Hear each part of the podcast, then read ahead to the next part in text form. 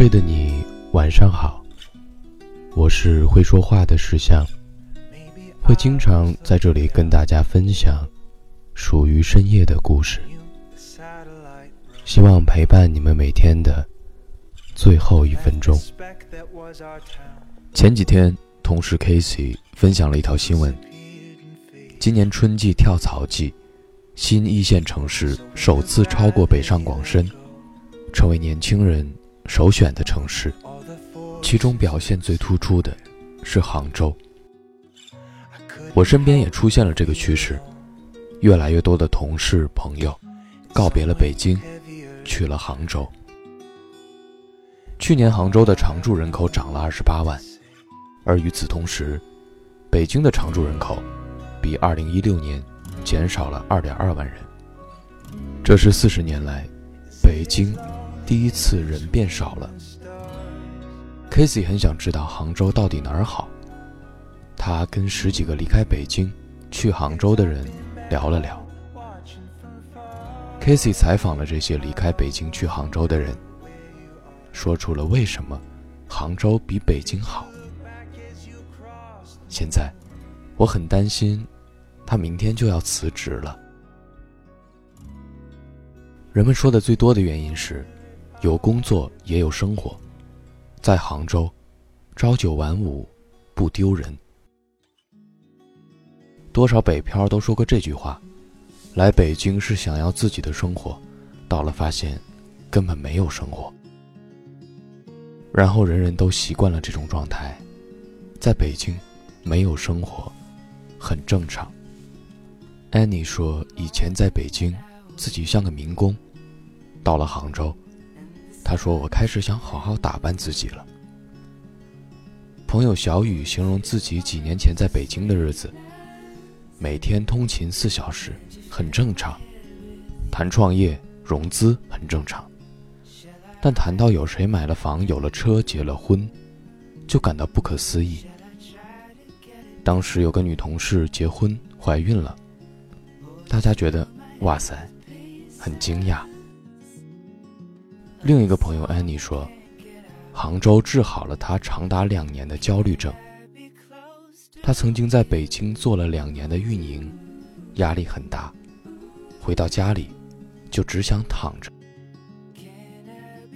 二零一六年，他离开北京到杭州，整个人都放松了很多。他说没那么紧张，走路都不急了。我在北京特别不爱坐公交，人太多；而在杭州，我爱上了坐公交车。有很多路，想出门散步压马路，很快就能找到。杭州还有生活感。好多人跟我说，最大的感觉是周围居家过日子的人特别多。小雨去了杭州一家著名的电商公司，还是很忙，但心态变了。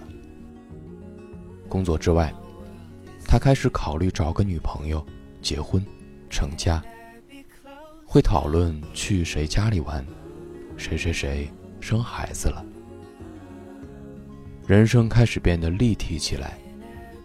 在北京不太关心别人的生活，在北京就是拼命，所谓的要有追求。而在杭州，朝九晚五的工作，也不会被鄙视。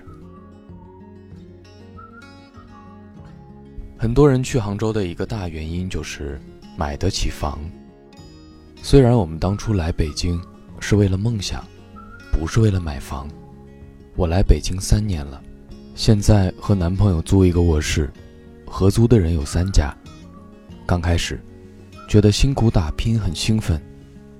可是时间长了，住在局促的房间里，呼吸都被抽干般的局促。漂泊的时间久了，总会觉得累。抬头看看北京的房价，心就更累了。在北京连续交满五年社保，有资格购房。新闻上说，今年北京的平均房价是五点五万。身边有人选了更艰苦的方案，在天津或者河北买房，在北京租房，周末回一次家。但大部分人折腾不起。朋友阿俊是前年离开北京去杭州的，现在已经满两年了，可以买房了。杭州目前的房价是三四万左右，非主流城区也有两万的普通商品房。阿俊已经在计划了。北京的房价让你有一种够不着的感觉，而在杭州你会发现，不需要靠父母，你使劲点一点脚，就能够够到。有朋友在杭州买了房后，形容自己的状态是：以前皱巴巴的。现在终于舒展了，尤其在长期租房的状态下，房子成了北漂最大的痛。我也就因此动心了。原因也有杭州的好环境，在北京变僵硬的脸，都能被西湖的风吹软。北京大、粗犷，因为要容纳效率和梦想。所以到处都在建设，没空精致。想要接近自然，得找周末坐漫长的地铁去公园。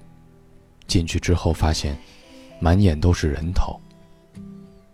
而到了杭州，你出门就是绿。我前同事老程离开北京之前，有一天正因为工作糟心，当时说：“看看窗外风景，宽宽心吧。”一到窗户边。大雾霾，对面的楼都看不清。那一下的情绪促使了他下了离开的决心。走的时候，他有一点不甘心，觉得没混好。但到了杭州，天气一好，他立刻就忘了北京。这个月他到杭州刚满一年，上周末同事约他去挖笋。他从来没有试过，跟我说，笋在地面只冒一个小尖儿，地下却有足球那么大一块。他感觉很新鲜。我给他打电话时，他说：“这会儿在窗边给你打电话，楼下绿油油的，不远处就有河。”最后 k a s e y 说：“说实话，采访完我挺纠结的。”我很犹豫，该离开还是留下。毕竟北京能提供的机会和资源，是很难被取代的。真恨不得再写一篇，我为什么要留在北上广，来平衡一下。但令人高兴的是，选择更多了。崛起的新一线为我们提供了更多的可能性。如果你也一样纠结，我想说。不管是北上广，还是杭州，还是其他的新一线城市，最重要的，是清楚它能提供的和你最想追求的东西是否对口。有的时候离开可以有一百个理由，但留下只需要一个。同样的有时候留下有一百个理由离开也只需要一个。晚安。